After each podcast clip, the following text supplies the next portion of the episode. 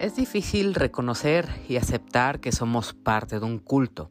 Aunque no lo sepamos, podríamos ser parte de uno y simplemente lo ignoramos o lo desconocemos totalmente. Ahora mismo es imposible decir cuántos cultos hay o señalarlos específicamente es una tarea difícil, pues la mayoría de ellos niegan que son cultos o simplemente no se reconocen como uno.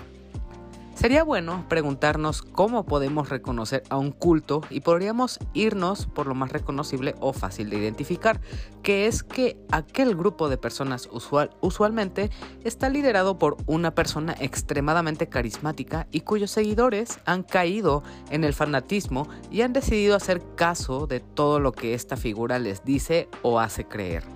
Y pues al final un culto es eso precisamente, un grupo de personas unidas por la devoción o lealtad a un movimiento o figura.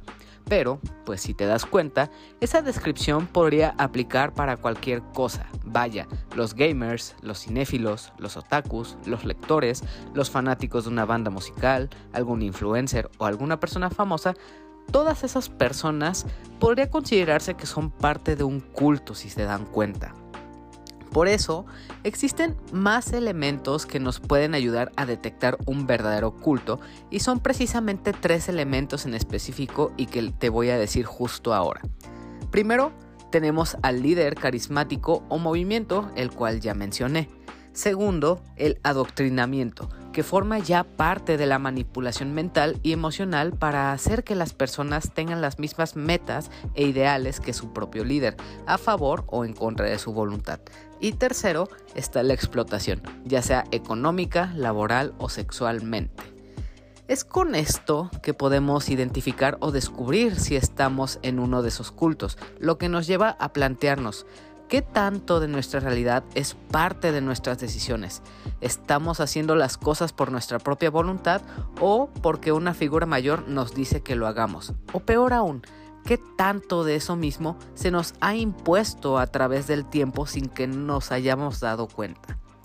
Bueno, un poquito de todo esto que acabo de decir es uno de los temas en los que gira la película de la que voy a hablarte hoy, que se trata de Don't Worry Darling. Pero antes de seguir hablando más de esto, me presento. Yo soy Hila y te doy la bienvenida a La Opinión de Helado, un podcast sobre cine, series, anime y todo lo relacionado al mundo del entretenimiento.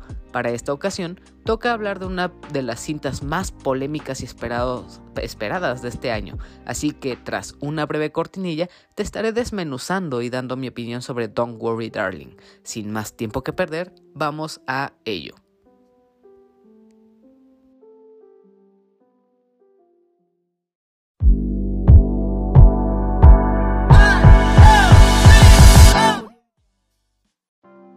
Gran parte de lo que ha llamado la atención de Don't Worry Darling es el escándalo que ha habido con todo el elenco y la directora, los rumores, los conflictos entre el equipo, cosas que fueron creciendo en redes y que ha atraído a muchas personas a esta película.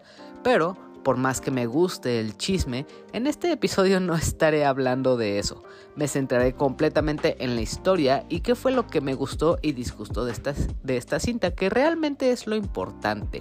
Todo el chisme ya lo podrán ver en redes sociales como Twitter o Facebook, así que vamos a hablar realmente de lo que trata Don't Worry Darling. ¿Cuál es su historia? qué elementos son buenos, en qué descuida o, o, decepciona, así que vamos a hablar un poquito sobre esto. También sé que me extendí mucho en la introducción de este episodio y como podrás darte cuenta es un tema que me llama muchísimo la atención y que en parte es uno de los temas sobre los que Don't Worry Darling muestra mucho y es bastante obvio, aunque no del todo, pero esto lo dejaré para después. Dirigida por Olivia Wilde, Don't Worry Darling es su segundo largometraje. El primero fue Booksmart, el cual resultó ser bastante bueno y muy divertido con su segundo intento como directora funciona igual de bien que la primera, pues eso es algo que ya verás escuchando este episodio.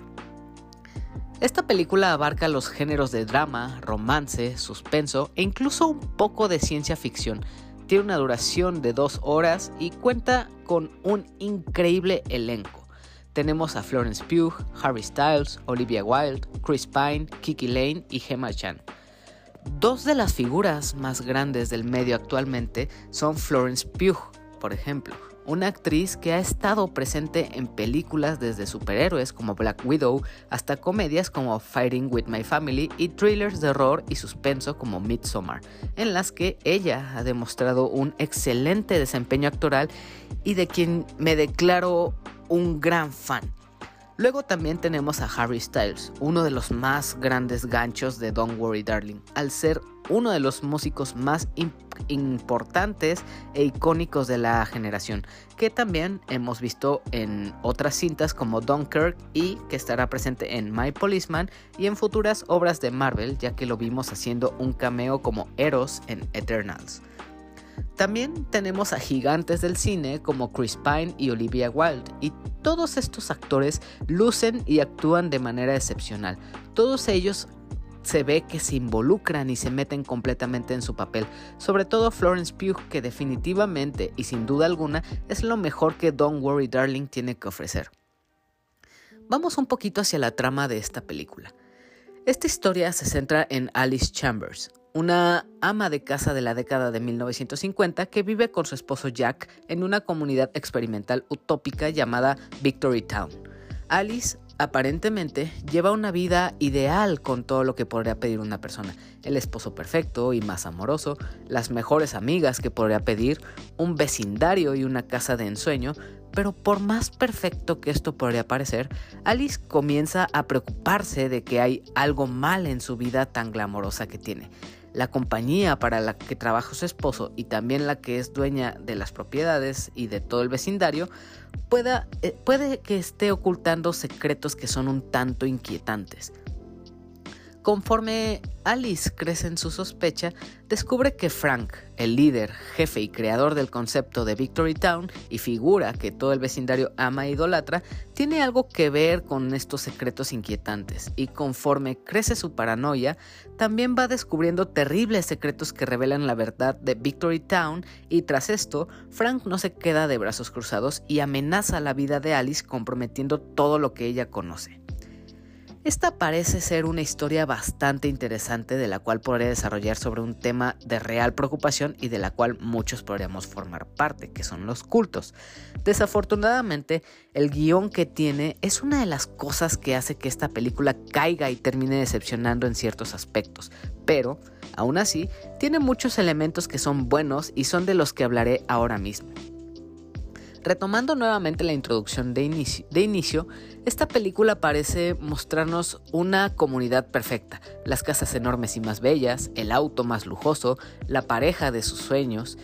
Todo, todo en estos vecindarios es lo que cualquiera de nosotros soñaría, pero como diría el meme, ¿a qué costo? A costa de nuestro libre albedrío, a costa de ignorar lo obvio y hacer como si no pasara nada, ¿todo esto para qué? Para mantener la apariencia de que todo es perfecto y que nada puede ir mal en Victory Town, es, es cuestionable esto. De inicio me conflictuaba, porque si la vida de Alice ya es perfecta, tiene todo lo que necesita y podría desear. Así que, ¿por qué develar o arruinar la fantasía de ese sueño? ¿Cuál es la necesidad de regresar a los horrores de la realidad que es la que conocemos? Pero, reflexionando un poco, Creo que es lo que cualquiera de nosotros haría. Tras descubrir que han manipulado y engañado, cualquiera buscaría una manera de huir y hacer que los demás se den cuenta. Y precisamente eso es lo que hace Alice. Intentar abrirle los ojos a su esposo y también a sus amigas y enseñarles a todos de que Frank los hace hacer lo que él quiere, pero pues parece ser demasiado tarde, pues ya hay muchas más personas que quieren evitar que la realidad se sepa y, estén, y, están involucradas en los planes de Frank.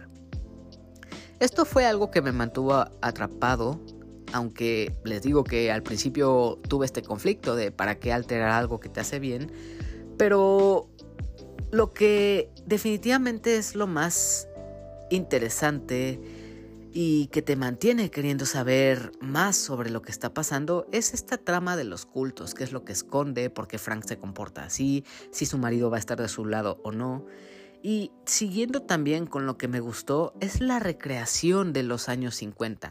Los vecindarios, la piscina comunal, los relucientes vehículos clásicos de colores pastel, el diseño de vestuario tanto de hombres como mujeres, lleno de colores y de diseños que son completamente distintos a lo que conocemos ahora y que sin duda es algo que traslada esos años. Este aspecto visual, o sea, definitivamente la recreación de, de 1950 está muy bien hecha. Definitivamente te muestra cómo lucían los vecindarios en esta época y al centrarse en unas cuantas casas de ese tipo de vecindarios hace que funcione bastante bien. No necesitas ver la gran ciudad ni, ni grandes edificios o tiendas para nada. Aunque te muestran un poco la vida que hay en este vecindario es suficiente y si lo imaginas completamente en cómo era la época de 1950. También la música es algo que te traslada. Muchas canciones icónicas formaron parte de esos años y que puedes encontrar a lo largo de toda esta cinta. Pero no solo hay canciones populares de la época, también parte de la banda sonora está conformada por ensambles realizados con voces, suspiros, gemidos y sonidos guturales que engrandecían la sensación de incomodidad y también te alertan del hecho de, de saber que hay algo mal o algo bastante misterioso que está sucediendo. La fotografía es otro punto a favor que también te deja la sensación de que todo está manipulado. Y, y me explico. La sincronía con la que los vehículos circulan saliendo de la cochera juntos, yendo en fila india a su destino, o los momentos en el que hay escenas de ballet y toda la simetría que esto implica, todo esto te hace sentir que todo lo que está pasando es como una obra de teatro. Todos están obligados a, a seguir un patrón, un rol del cual no pueden salirse y también que, que simplemente deben abandonar todo libre albedrío o toda libertad de decisión y hacer lo que se espera de ellos. Por ejemplo, las mujeres en esta película deben ser simples amas de casa y proveer al marido de alimentos y de hijos. Y el hombre está obligado a trabajar y proveer el dinero para que pues la familia pueda subsistir de una manera bastante bastante bien. Hasta aquí dejo lo bueno de Don't Worry Darling, que aunque puedan ser pocos puntos, esos en específico, Olivia Wilde los trabaja bastante bien y esto hace que su película sea lo suficientemente disfrutable. Pero ahora vamos a lo negativo. Hay muchas, pero muchas cosas que, intenta desarrollar esta historia tantas que muchas de ellas simplemente aparecen por unos segundos nada más y después nunca vuelven a aparecer o, nunca se les da continuidad. Te deja con muchas más preguntas que respuestas y a los que han escuchado este podcast habrán escuchado que aplaudo que algunos directores pues no, no den explicaciones a todas las cosas que plantean. Pero mi problema aquí es que son muchas cosas las que no explica, no solo una, son varias, y eso termina por confundirte o dejarte expectante a qué iba a suceder con esto en específico. Y al final, que no se decida por una trama en específico desarrollar es algo bastante frustrante y confuso. Por una parte está lo del culto, y cuando se revela el secreto de todo lo que pasó detrás de esto, nos deja con la duda de quién es realmente Frank, qué onda con el mensaje que manda a través de los televisores, cómo es que logró que todo, funcionara y controlara a las personas, cómo se diseñó esta herramienta de control y cuáles eran sus intenciones y, y quiénes y cuántas personas más estaban involucradas en el engaño. Estas preguntas son otras cosas que también aborda esta película y simplemente no se toma el tiempo a resolver. Simplemente te dice, ok, aquí está Frank, este es el líder y no preguntes más. Es todo lo que necesitas saber y, y ya, hasta ahí. Hay otro aspecto que se muestra muy seguido aquí, que es el ballet. Y no solo el hecho de que las mujeres de Victory Town les guste practicarlo, más bien el hecho de que que nos, nos lo muestra con una forma de hipnosis y toda esa similitud al iris del ojo. No entiendo, no terminé de entender por qué, por qué sucedía esto, porque hay varias escenas repartidas a lo largo de toda la historia en la que se muestran una secuencia de ballet en blanco y negro pero las bailarinas tienen una figura como espectral o retorcida, como, como si fueran a tener un rol importante o, fueran algo que pasó en la historia en un flashback o, algo que traumó a, a, Alice, pero realmente no se explica, simplemente está como otro dato para generar misterio, pero simplemente se siente muy vacío porque no va a ninguna parte. También, de cierta forma, Don't Worry Darling establece reglas muy tontas y absurdas. Desde un principio se les da a las mujeres una única regla, permanecer alejadas de una zona que está prohibidísima para ellas, a la que solo los hombres pueden ir ya que ellos trabajan ahí.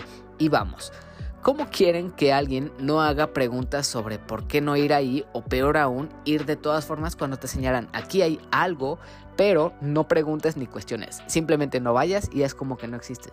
Es imposible ignorarlo o pasarlo de largo. Y es otra de las cosas que son un tanto absurdas o que los personajes pues simplemente no preguntan y es como de, es evidente, te va a interesar, ¿no?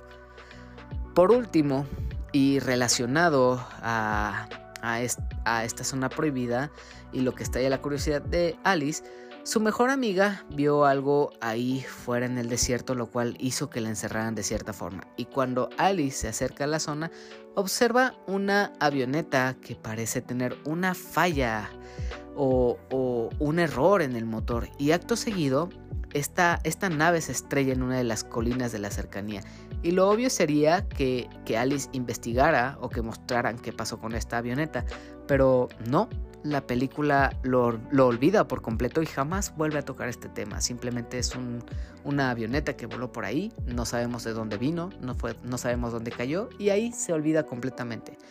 Como pueden notar, hay muchos temas en los que simplemente como que quiere mostrar de, ah, esto es interesante o ah, ¿por qué está pasando esto?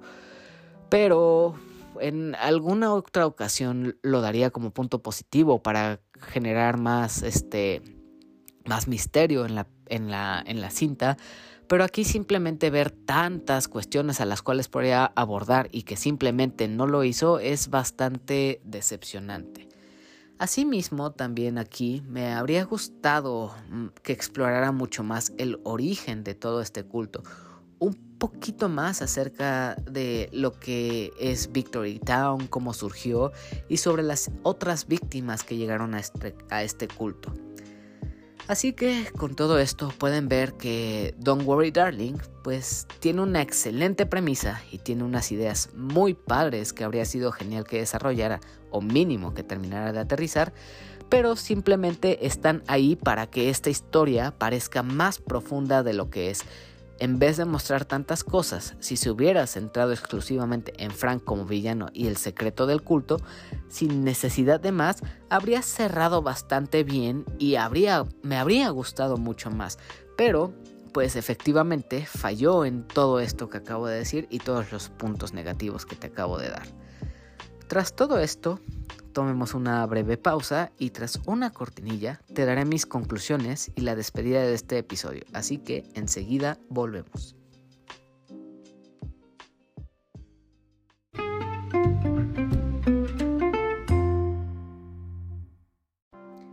En conclusión, Don't Worry Darling puede ser un muy buen ejemplo de lo que es un plan perfecto, pero con una pésima ejecución.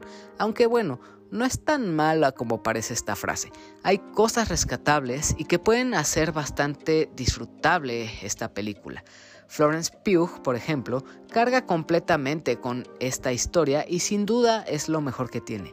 Igual Harry Styles lo hace de manera excelente. Los momentos en los que ambos están en pantalla son gancho suficiente para que vayas a ver esta película y que también seguramente todos los que son fanáticos tanto de Florence como Harry estarán viéndola sea una buena o mala película. Y de hecho me incluyo dentro de esos fanáticos. Pero aún así, tenía que darme a la tarea de darte una opinión con lo bueno y lo malo que percibí aquí, fuera de todo el escándalo que hubo para que pudieras darte una idea de lo que verdaderamente trata Don't Worry Darling. Esta película acaba de estrenar esta semana y la puedes encontrar en la cartelera de todos los cines de México.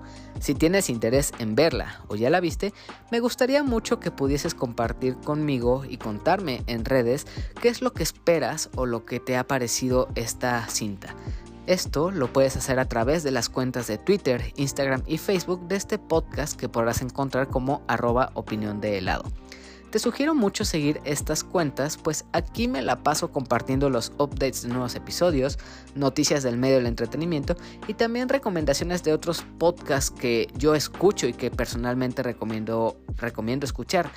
Por ejemplo, está el podcast Beta, Bolo Bancast, Showtime Post Podcast o A la Aventura, que son distintos contenidos ya sea de videojuegos, de literatura o de cine, como es mi caso. Así que realmente recomiendo muchísimo escuchar este tipo de, de contenido aparte del que estás escuchando ahora mismo. También, aparte de todo esto, también en estas cuentas de Twitter comparto distintas novedades en cuanto a cine y lo que se va subiendo a plataformas de streaming. También no se te olvide seguir a este podcast en tu plataforma de audio favorita, simplemente buscando a la opinión de helado en Apple Podcast, Spotify, Anchor, Pocket Cast y Google Podcast, podrás encontrar este episodio y otros más de 90 episodios que puedes descargar y escuchar cuando quieras y que seguro te van a gustar mucho. Si te gustaría también interactuar conmigo personalmente, puedes encontrarme en Twitter como arroba heladito Ahí me la paso compartiendo cosas que estoy jugando o viendo, algunos memes o ideas que se me ocurran escribir y también si te gustaría mandar un mensaje, sugerencia o recomendación para mejorar este podcast, definitivamente este es el lugar indicado para hacerlo. Ten por seguro que estaré atento. Si tienes alguna duda de cómo encontrar todas estas cuentas, hay un enlace a Linktree en la descripción de este episodio que te redirige a otra página en la que se encuentran todos los enlaces para que puedas encontrar tanto las plataformas de audio como las redes sociales de Facebook, Twitter e Instagram. Así que no hay pierde. Por último, ya seas alguien nuevo que acaba de llegar a este podcast o, seas alguien que ya lleva mucho tiempo aquí escuchando los distintos episodios, te agradezco que hayas reproducido este nuevo episodio y te hayas quedado hasta este momento. Espero hayas disfrutado mucho de este, este episodio sobre Don't Worry Darling y que también puedas darte una vuelta por los demás episodios que hay en este podcast. Igual, ¿por qué no? Suscribirte para enterarte también cuando lleguen los nuevos episodios que suelen subirse los días lunes y los viernes. Sin más que añadir, yo soy Hila y esto fue la opinión de helado. Te agradezco mucho tu tiempo y te deseo lo mejor. Y también espero que vuelvas para los futuros episodios que seguramente van a ser muy interesantes. Ahora sí, me despido de ti, adiós y hasta la próxima.